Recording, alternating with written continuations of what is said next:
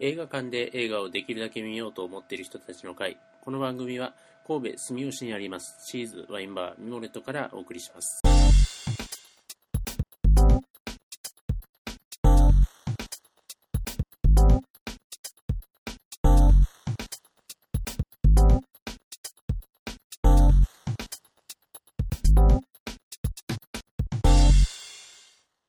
はい、えーじゃあ始めていきます。えーっと神戸住吉にあります、えーチーズワインバーニュ、えーミモレットからお送りします、えー映画館で映画をできるだけ見ようと思っている人たちの会第2回です。えーっと今回はですね、えーっと新作はオシャウスキーして、えージュピターで旧作はえーっとですね、えーっとその後その後の仁義なき戦いということで、えーそれぞれを、えー感想をゆるく語っていきたいと思います、えー、では自己紹介の方ですね参加者、えー今日は5人集まってますんで、えー、と順にいっていきたいと思いますまず、えーとえーミモレと映画部部長という肩書きでいいんでしょうか、えー、とおじいですよろしくお願いしますはいえーと大丈はい。えっ、と、リックです。最近見た映画は。最近見た映画じゃない、さい最近見。見え最近見たいけど、見れてない映画は、えっ、と、東山大地震です。よろしくお願いします。夫それはちなみにどんな映画であの、えっ、と、中国で、えっ、と、三十年前に地震があって。その時に、こあの、生き別れになった兄弟が、また四川でえ地震があってっていう時に、そういうドラマみたいで、ちょっと、はい、まあ、そんな感じなんですよ。ゆくさんですえー、リリアンです、えー最近あんまり映画が見れていません今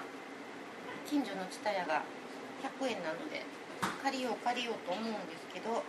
その後の仁義なき戦いは取り寄せに一月かかると言われたので400円も払ってダウンロードしてダウンロードレンタルで借りましたレンタルに400円も払ったのは人生で初めてだと思いますいつも5万1000円で借りておるあのすごいたくさん喋って楽しい時間にして元を取りたいと思ってますよろしくえーっとヤンヤンです最近見たくて見れてない映画は映画館で見損ねた「ドラキュラゼロを見たくてあ DVD を買ったんだけどで今週半ばぐらいに届いたんですがまだパッケージも開けられずに置いている状態ですなぜならその後の仁義的な戦いをするからな私で見ていたからそう時間がなかったんで今週今日か明日見たいと思います次私はいはいレモレットのノブですとということでまず ノブさんですあの今日の一杯を先に渡していいですかはい、えー、といつもですねあの映画にちなんだお酒を、はいえーノブさんがセレクションしてくれてます、えー、と映画とお酒のコーナーということで、はいはい、これ今日は何でしょうジュピターっていうカクテルがあってあ初めて作ったかまらさ合っにてるかどうかわかんないですちょっともう今は紫のジュピターという、はいこれ紫なんですかあのバイオレットフィズとかに使うやつが入ったりあとジンも入ったり照明の加減であれですけどあ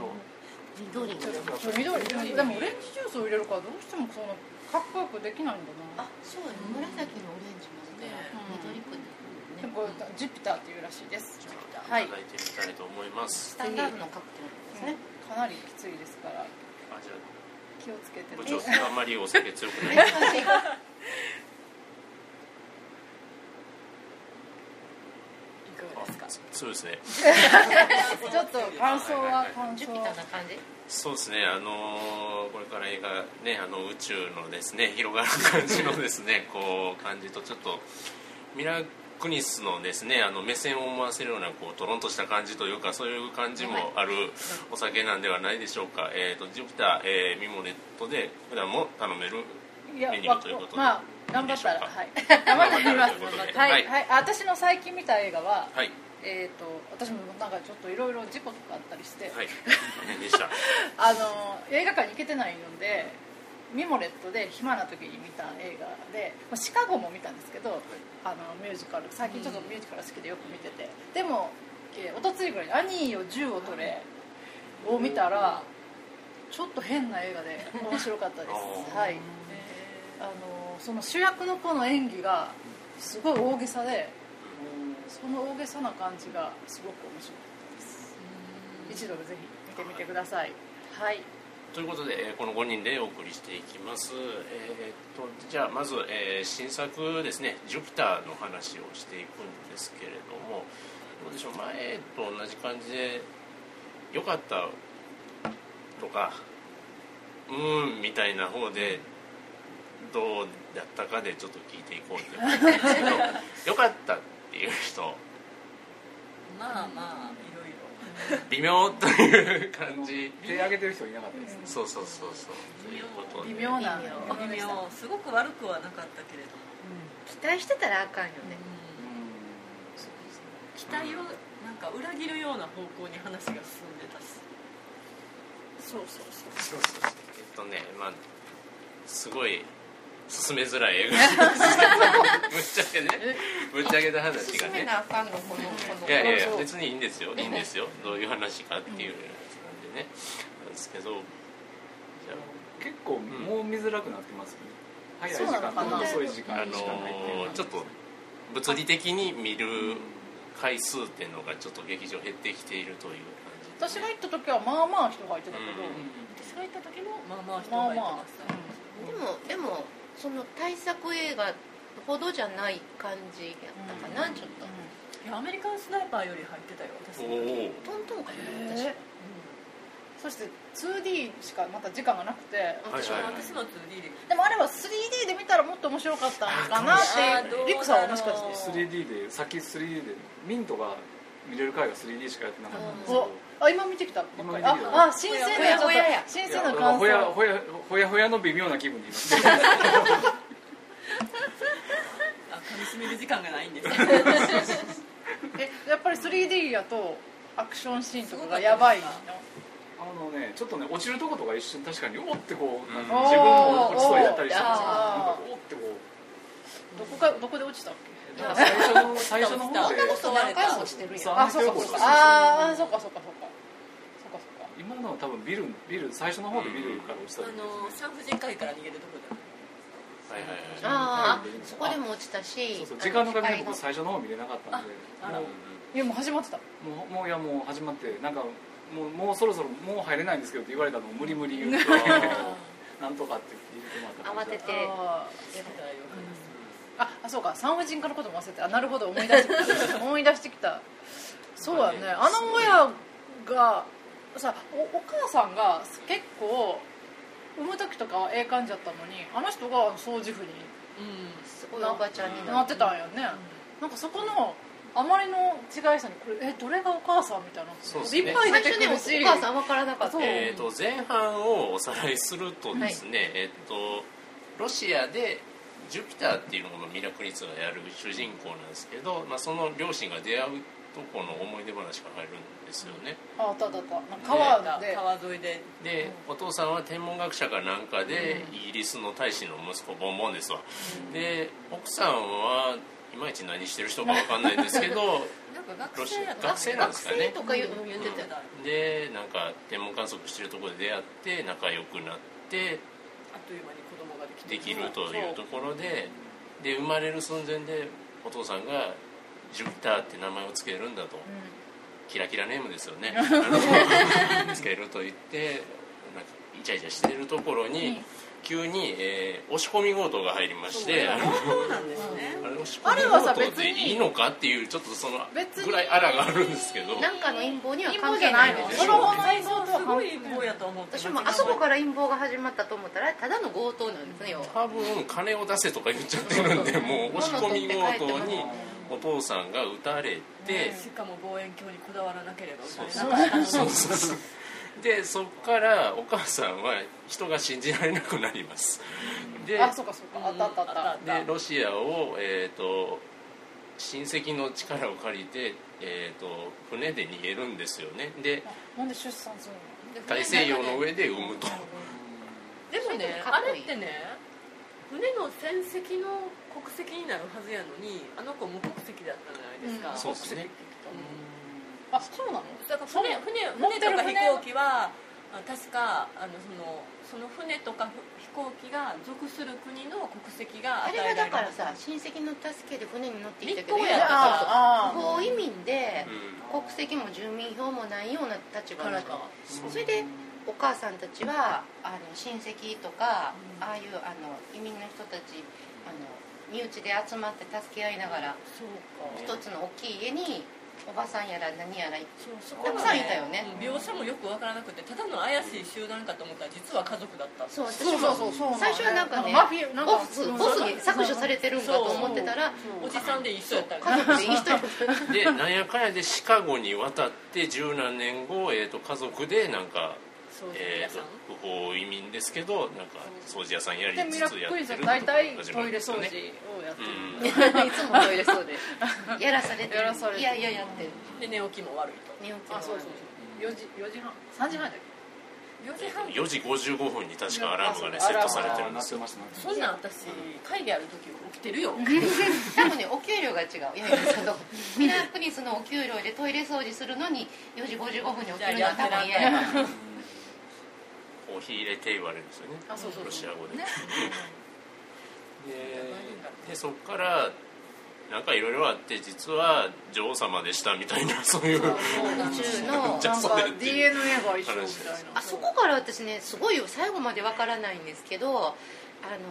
女王様とか王様とか、まあ、そういうのって血統を気にするわけじゃないですか、でなんかこうまれに遺伝子が同じ D- DNA が同じ人がいるとか言ってそれがあなたなのよって言うけど何の血のつながりも関係ない人なわけでしょ、何の血のつ、まあ、DNA 同じ人っていうのが実世の中に実際いるかいないか、まあ、そこはファンタジーとして、いたとしても何の血のつながりもないのが同じ遺伝子やからっていきなり女王様なんていうのがもうそこからしてすごい分からへんタライラマ系そうダライラマなんか私あタライラマねって思いながら見て私もたんです後でけねどダライラマを輪廻思い転出して生んけとどかねもうもろに単語で出してきてるんでそういう感じをイメージするとでい言いってたいい輪の廻か転な生輪廻転生言ってましたねインカーネーション言ってましたそうそうそう生まれ変わりって言ってたねだからそうだから同じ DNA イコール生まれ変わりっていう設定にし合ってんな、ダライラマって思いながら、ああそうなんやでも納得いかでねやっぱねまあちょっとここまでねかなりあのバッドなとこばかり出てるんですけどない最後までよかバっッドたのなはあのやっぱ絵面は結構好きやなっていうのがあってそれも綺麗綺麗やけどね冒頭で、えー、と彼は誰やったっけちょっと名前がねいろいろ多いんでちょっとメモってきたんですけどチチャャニンニグ・ングテテイイタタムムがやるケイン君ですねあの主人公のまあまああの男の子の方ですけど男の子って言っていいのかあの狼お兄ちゃんですけど、うん、私のドンピシャのはずやのジャンルやったわ超ツボの はずやんそれもアルビノとか言ってたしそあうのでも全然アルビノ感なくないなかったああの髪あんなに眉毛言われないとわからんよって眉い毛う感がじで白いねだけちゃうんとそうかだからオオカミちゃうやん犬やんそうそうそうであの髪とひげの色もあんなに赤くなくていいのに、そうそうそうやっぱ変身してくれなダメよねあーそうか狼男にでなもってたまになくんか耳がキュッと目立ってる時なんか耳がキュッて目立つんだったら、うんエルフも一緒じゃんる、うんあの時々ぐるぐるぐるぐる泣いてあーこういうなんか言ってたうなり声出してますねいやでもなんかこう私はやっぱりちゃんと犬の形にしてくれてうんくれないとちょっとツボにはまらない感じ、ちょっとねあのブレードランナーっぽかったんですよねあー最初のあのハレプリカントンターみたいなあのベドゥナとかと戦うとそうそうベドこゥナはもろにいらんかっブたレーラン感が一瞬ベドナいるんかいやあどっれはちかっていうと出すならもっとちゃんと使ってくれやっていうもっとずっと出るかと思ったら一瞬監督がと思った好きやけど使いたいけど使うとこないけど無理やりちょっと入れとこかなみたいな感じあるいは事情で切られたかどっちかああ別のパートなんかえっとねなんかベドナはいいもんないやいいもんいい悪いとかじゃないみたいな職業もう誰かの雇わその誰が誰を雇ってたかもう分かんなくなってどんどんどん途中でわかんないですねえっとねえっとねあの子たちはねあ三の人組タイタス君あの三男坊あにーあああちょっとなんかイケメンあ違う違う違う違うあのカリークあのお姉さんやお姉さんお姉さんのお姉さんがいいやつそう雇われてにあ雇われてそうやてあのジュピター要はお母さんの生まれ変わりを連れてこいとうまいこと連れてこいよって言われてた子なんですねペドーおの姉ちゃんの目的がはっきり分かお姉ちゃん何がしたかったのっていうの連れてきたんですそよこ連れてきたがんです最後まで全く分かんないで来てすくれるそうそこ上がと下はねそれぞれなんかこう自分の欲があってそれに利用してうん女王様殺そうと思って思ってるわけじゃないまあまあ、最終的にお姉さんはそれから守って仲良くしたかっただけでも守ってもくれなかったよう探しにも来てくれないし誘拐されてでもほら最初に殺される前に見つかる前に自分が見つけようとしてたから守る気はあったんじゃうでも連れて行かれてああぐらいの感じだったんじゃういやでもなんかほらあのイージスっていう軍隊みたいなのに引き渡してたから一応生かす生かすつもりやったんじゃないですか、お姉さんもねお姉さんはでもちょっと推しが足りないっていうかうんそう目的に生かすつも対りしやなてんか気まぐれに 気まぐれに助けたみたいな お姉さんが使ってた風呂には入りたいですよね上がれこばこにねは入りたい入りいたやでもあれはあれですよ人人間何千人分ぐらいのなんかあれですよそうだねあれがあのこの人たちこれが100人とか言ってたんでも人間やけどあの人たちの感覚からいくと人間は家畜やから牛何千頭みたいなぐらいなるほどう不思議な全プ然ラセンタ高いよねプラプセンタラセンプラセンタみたいなもんですよねプラセンタででもはいいものんあんだ高けいテクノロジー発達してたらもっとなんかこうそういう人間とか賢い生き物以外でそれ作れんかいとか思ってしまったりとかしてまあでもそれこそあの同じ遺伝子がそんな偉いんやったらクローン作っといて記憶とかなんか経験体験とかをそのまま移植できるような感じで何度も生まれ変わるみたいな感じであかんのと思うんまあですけツッどコミどころはいっぱいありました いねやでもそれはねちらっと言って言ってたんですよそうそうあのねクローンガンっていうのがあってねそれで一回人人人類が滅びかけたあってそういうかそうかそうそうクローンで失敗したって言ってたねうんクローン繰り返したらやっぱりいろいろと問題が出てくるみたいなことですねなるほあどドギーもすぐ死んじゃったしえー褒めたいのはショーン・ビンです ショービーはまた素晴らしかった前回の指輪物語からですね出てくるショーン・ビンショービーって蜂の家に住んでるあはいはいはい蜂のおっち ゃんあ賞取った人ねうんボボロミアの人ドロミアの人はいはい覚えてないかもしれ覚ないえてる覚えてるだってあの人以外褒めるところいや私でもあの誰やったっけ、えー、とお兄ちゃんあお兄ちゃんあーのあお兄ちゃんの演技がやたらうます切ぎれててるお兄ちゃんシャ主演男優バレムバレえあのレッドメイン君ですねそうそうそうそう彼の演技だけが浮いてた気がする、あまりに素晴らしすぎて、き切れまくってたもんね完璧になんか入り込み彼だけがすごい物語に入り込んでたような気がするああそれはなんとなくだからなんか素晴らしいな彼は素晴らしいやっぱり主演男優賞取るだけのがありますかそうらあやっぱりアカデミー男優は違うなって思いながら見てましたう んなんかこうその要はミラクニスになる前のお母さんといろいろあったんやろうなっていうこう深みみたいなのは感じるようなセリフ回しとか顔とかしてあるなって感じはかなって感じ圧です倒的ねに時間が足りうんない、何の説明も全部ないんうんですよ、やっぱりだ説明やっても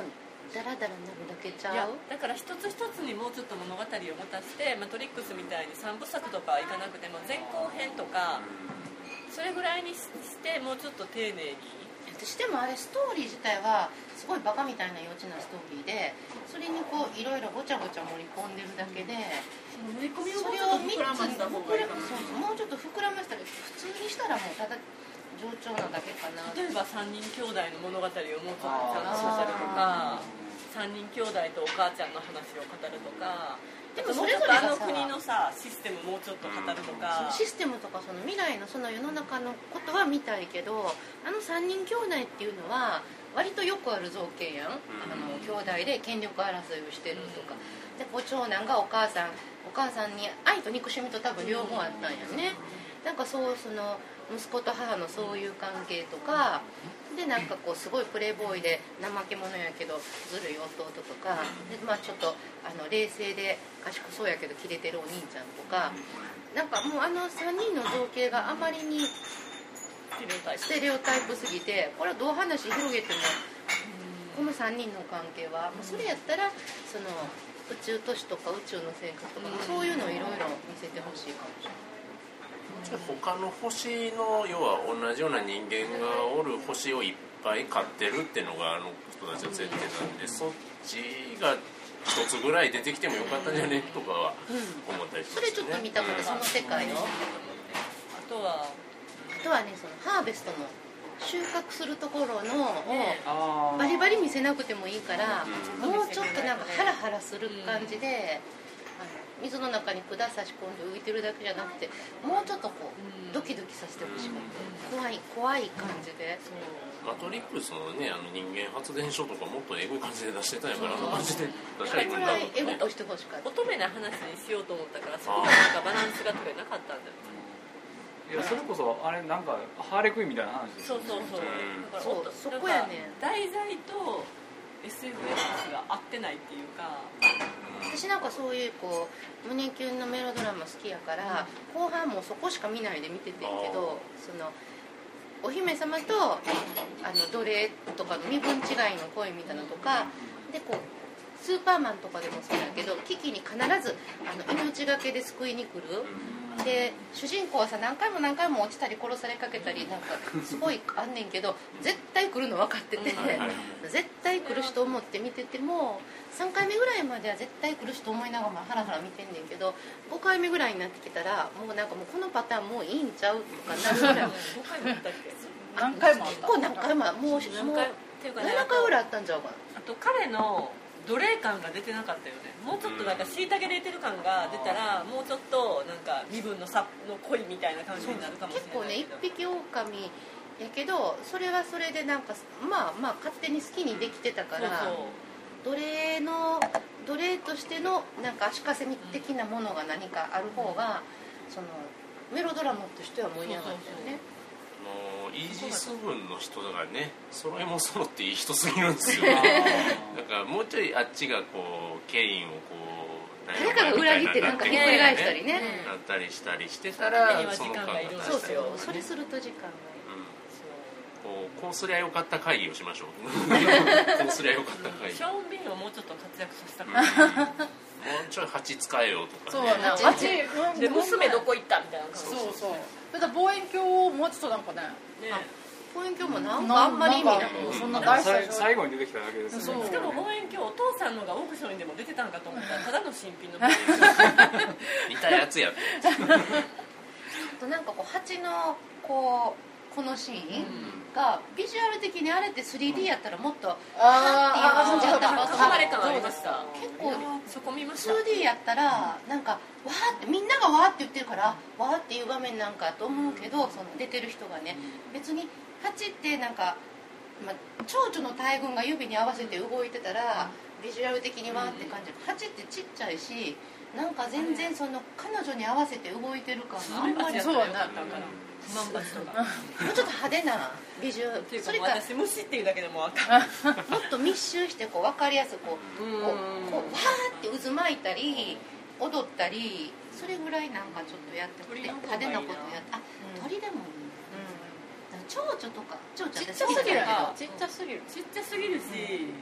別にそれ動かしたからってでもそれブーンブーンって言って自る分で口で助けてもくれたこと一回あったよねなかったっけなんかそのそこに誰かが来た時に蜂があーななんんかかあれやあったね攻撃性のあるものベドナたちが来た時にそうそうあーごっついおっさんにけしかけたとこだけだったんですよね そうそうあのブワーンってそれやったらなんかあの宇宙でもなんか言うこと聞く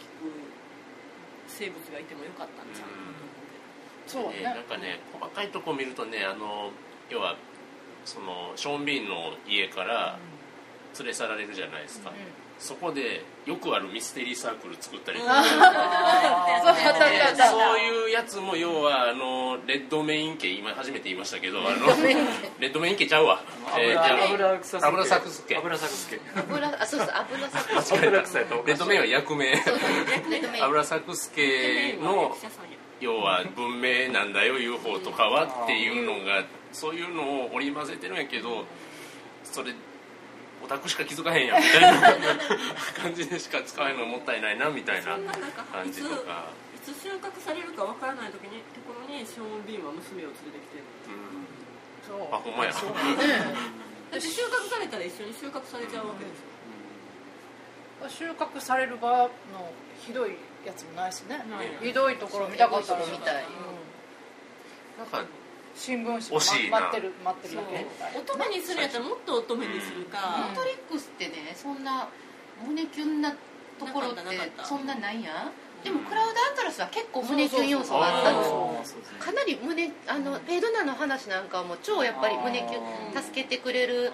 中国系みたいななんかこう、うんあれの、うんでもやっぱなんかよくわかんないけど助けてくれるんですよでなんか使えてうん命かけて助けてくれる危険を冒してみたいなそういう胸キュン要素はやっぱりあってこれはあの姉妹が姉妹じゃない師弟が年取ってだんだんこうそういう胸キュ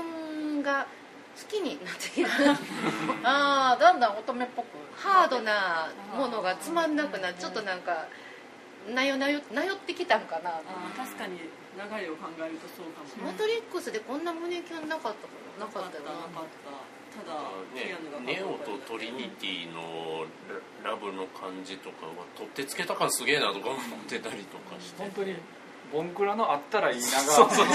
出現したっていうマトリックスが当たって売れっ子になってモテるようになってうんいろいろ経験して胸キュンが分かるようになってマトリックスまではそういう経験があんまりなくて分かんなかったから取ってつけたようなことしかできなかったんじゃんあの一つ言うとことねあのラナさんもともとラリーさんだだったんですけどねラナさんになる時にねあのねドロドロのひどいことやってるんですよえあー、そそなううんだなんだうんでそれがまたその人がまた違うところでまたそういうスキャンダルがあってうんえ一時アメリカが偉いそういうワイドショーネタになったみたいなことがあったっていうのを確かあの町山さんがラジオで話してると思うんですけどだからだから、すまあ、すごいすごいなんですかねあのねこういろいろ水も辛いもっていうレベルじゃない なんかね事件に出くわしてるんです出よくわしたから今のああいう感今のじあれがねロマロマンチックな胸キュンを書いてみたくな女ったもん性になると女性なんてそういうふうな、あー守られたいかな誰かなんか誰かあの映画ってターゲットは誰やったんやあろっちもじ10代の子とか結構楽しんで見れたんですかねどうなんやろうとか思ってなんかトワイライトとか見るような人とか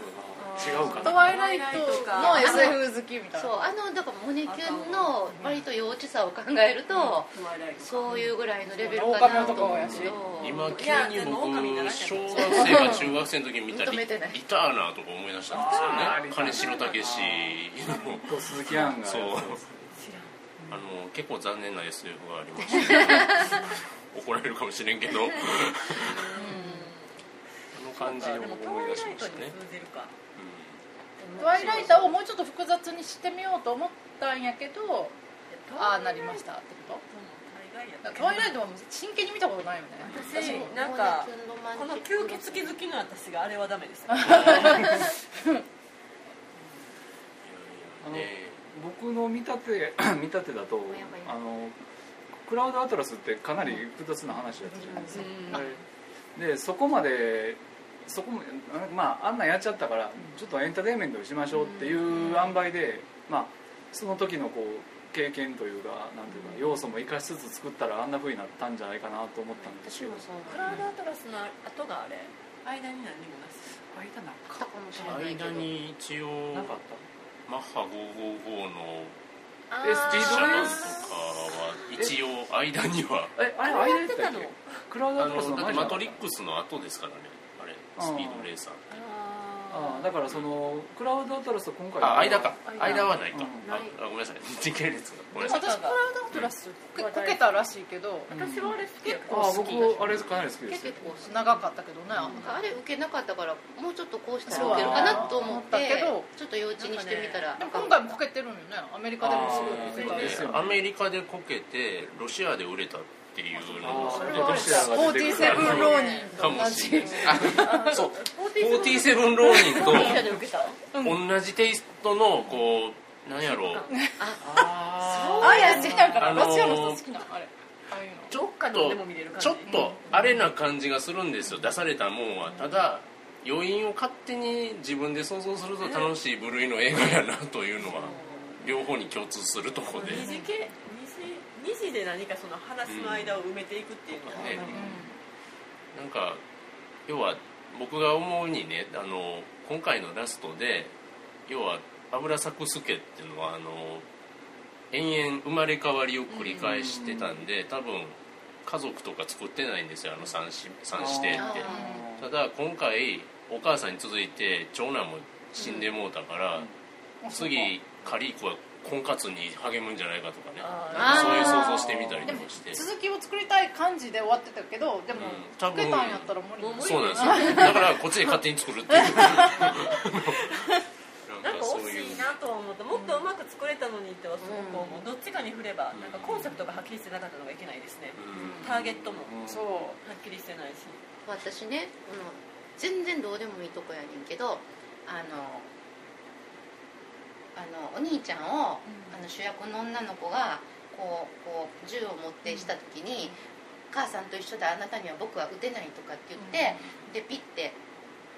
足を打ったじゃないですか、でああいうのってねあの例えばアメリカンスナイパーとかでも、こうう子供とかで「どうすんねんどうすんねん子供殺していいんか」っていうのあるけどいつも私足とか打ったらいいんじゃうんっていつもあ だってあれだけ100発100中やったらボンってこう脳天とか心臓狙うよりも足ビュンビュンって打ったらとりあえず歩けなくなるやん怪我だけさしてってなんで足打たへんねやろと思ってうんいつもなんかこう打てないだろって言われてバンってやられる映画とかすごい見るけど足とか手とか私やったらあの後あそこしつこかったからあのお兄ちゃん私やったら足バンバン手1本ぐらい打ってでそのまま逃げたらその後死んでも自分はそんな自分が殺した罪悪感はないからやっぱ殺すの殺せない人はなんでみんな足打たへんねやろっていうすごいず ーっとそれがいつも映画を見てなぜやったのはあれはそこだけはそうやんなそこ行くやんなって 疑一問つ一もうつすご長く年なの疑問を感じまして一つ納得したところだって普通リアルに考えたらそうやろうと私はもうものすごくどうでもいいところですよここはじゃあ感謝ですねあの指定指定に1点だけあの弟となんかしなかっ弟ね あの弟なんかで見たような気がするんですたねなんかで見たこと何でしなたっんけかアメリカの青なんか春知らないドラマとかなんかに出出るてたんちゃうけどな何ドラマ回の出て子いや映画の何回に出てた私あれかなあれあれ何あのアンジェリーナ・ジョリーのディズニーのあのほらえマルフィセンマレフィセントのいや私ねあなんのか見たらこの子でそっかカラスの人じゃないやんなあいやそう違う違うカラスの人じゃないあじゃないんかカラスの人はなんかねいたうんもっとワイルドな感じ見る顔やねでも彼もまあそんなに演技は悪くない感じうんちょっと憎たらしい感じが憎たらしいかやっぱミラクリスが一番ダメやったかなあとよくとうんあのチャーニング・テータムタイミングってでも役的に演技は別に下手でもいいよううなんバンって体見せて戦うんでうん戦ってさえ狼なのに羽入るしとほんまやなあそれもねそこも気になるというか引っかかるというかなんか羽羽はなんやんそっちの羽かとかねあとだか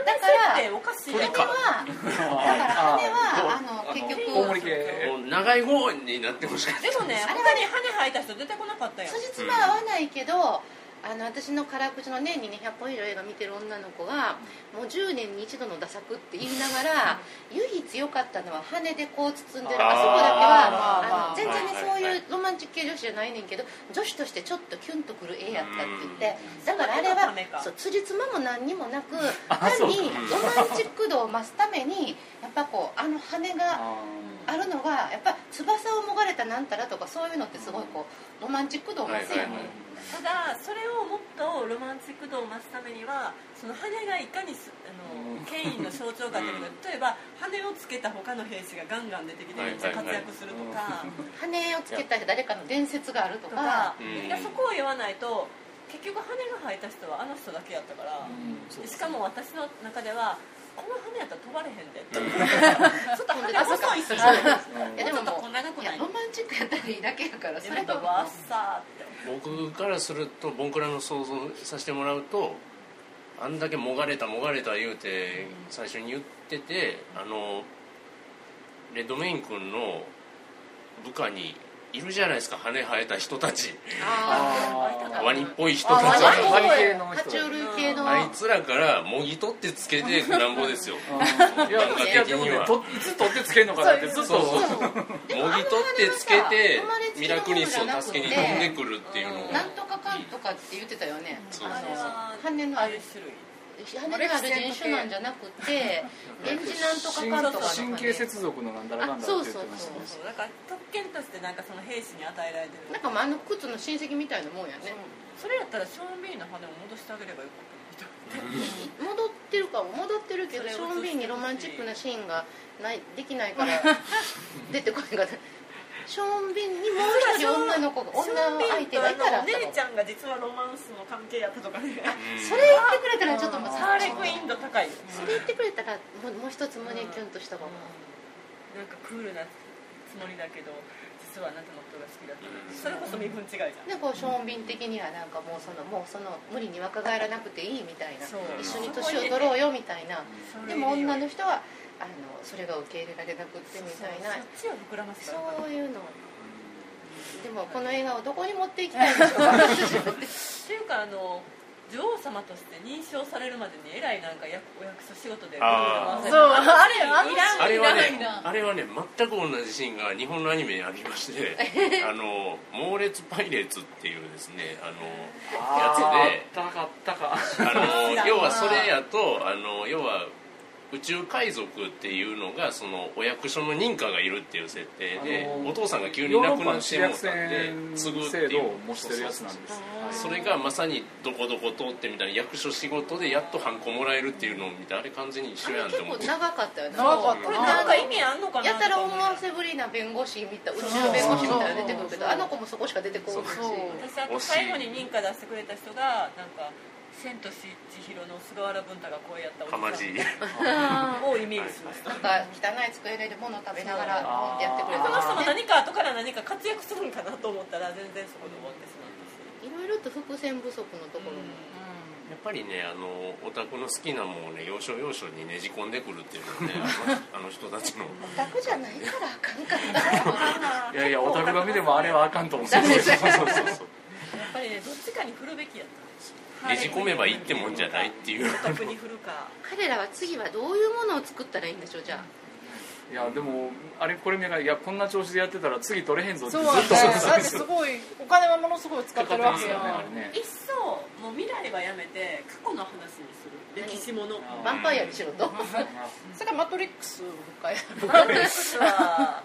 その後のマトリッだクからマトリックスキアヌをなんか使ってなんかやってもらうとキアかヌキアヌキアヌものキアヌもね47ロニでえらい目にあってるからね綺麗なケアのが見たいんですけどそう私たちそれでタッグ組んだらもうそれこそ映画ですよねもうドラマチックさんでいうと大逆転レスラーかそうというところキでアねヌそんなに好きやの大好き綺麗なの時の今も好きよ47ドーナツ一瞬でいいから綺麗なとこ見たかった幸せなことにそれ見てないからあもう見てよいちょやっもうとそんなもん見いやれない私両説明ね見たくない私のキアヌの手が80え円やでったらもあん見てたひろゆきはまあまひろゆきだって沢田ひろゆきひろゆきかっこいいですよあれひろはゆリンコが嫌いやからあ私もねリンコが嫌いやリンコ嫌いやなうリンコ見たくないん47ノーには進めません見てネタに笑えればいいと思ってつまんない映画も進めることが多いけどヤンヤンさんには進めないのもう絶対あとねあの過去に怒らねれる47ローニーを見ようというオフ会を企画した人間がいますのでねって地域に合わせてあそうそうそう12月に見るっていうそうそうねそうでなんやったらアコーンにシネコンがあったらってあそう言ってそうた過去で見ようとか言ってたもんな過去にシネコンがなかっけどだたから姫路ぐらいしかなかっあれは100円で見100円でやったらでも笑あいれなもがら見て結構お金かかってるんじゃなおい金はねた買ってるんですよこれがでもあれもロシアでね またもう何回も同じこと言うけどロシアでロシアで売れたっていうこロとをシア好きする映画っていうのがあるんですねこれ多分ねなんかちょっと分かる気もしないでもらうチャイナで売れたらねちょっとお金か儲かりそうやけどロシアで売れてもあんまりお金かかりそうな感じはしないですよね人口はいるそう思うとあの中国寄りになったトランスフォーマーは偉いなと思ってということでという決ことでめますえーっとですね新作は全然わかんないえーウォシャウスキー指定に明日はあるのかということでまあまたじゃあえー新しくもやったらみんなでまたねあの見見ままししょうょうということで、はいえー、みとんな応新援してる作は、えージュピター」でしたはいえーまあこんな感じでいいんだろうかはいすごい誰も見たいと思わない映画えでも映画ーいや絵面は良かったですよ絵面は本当に、これ何番回じゃなうん絵はい綺麗でしたのではいはいだったでしょうか映画館で映画をできるだけ見ようと思っている人たちの会次回第3回も同じく神戸住吉にありますチーズワインバーミモレットからお送りします開催日は5月16日土曜日11時からの開催です、えー次回の課題映画新作はアレハンドロ・ゴンザレス・イニャリトゥ監督バードマンあるいは無知がもたらす予期せぬ奇跡2015年アカデミー作品賞、監督賞、脚本賞、撮影賞受賞の話題作ですね。えー旧作はヤンヤさんセレクトのタワーリングインフェルノ、1974年のパニック映画です。えー皆さんのご参加をお待ちしています。詳細はこのポッドキャストの Facebook ページ、配信ブログで見られます。それではまた次回、おじいでした。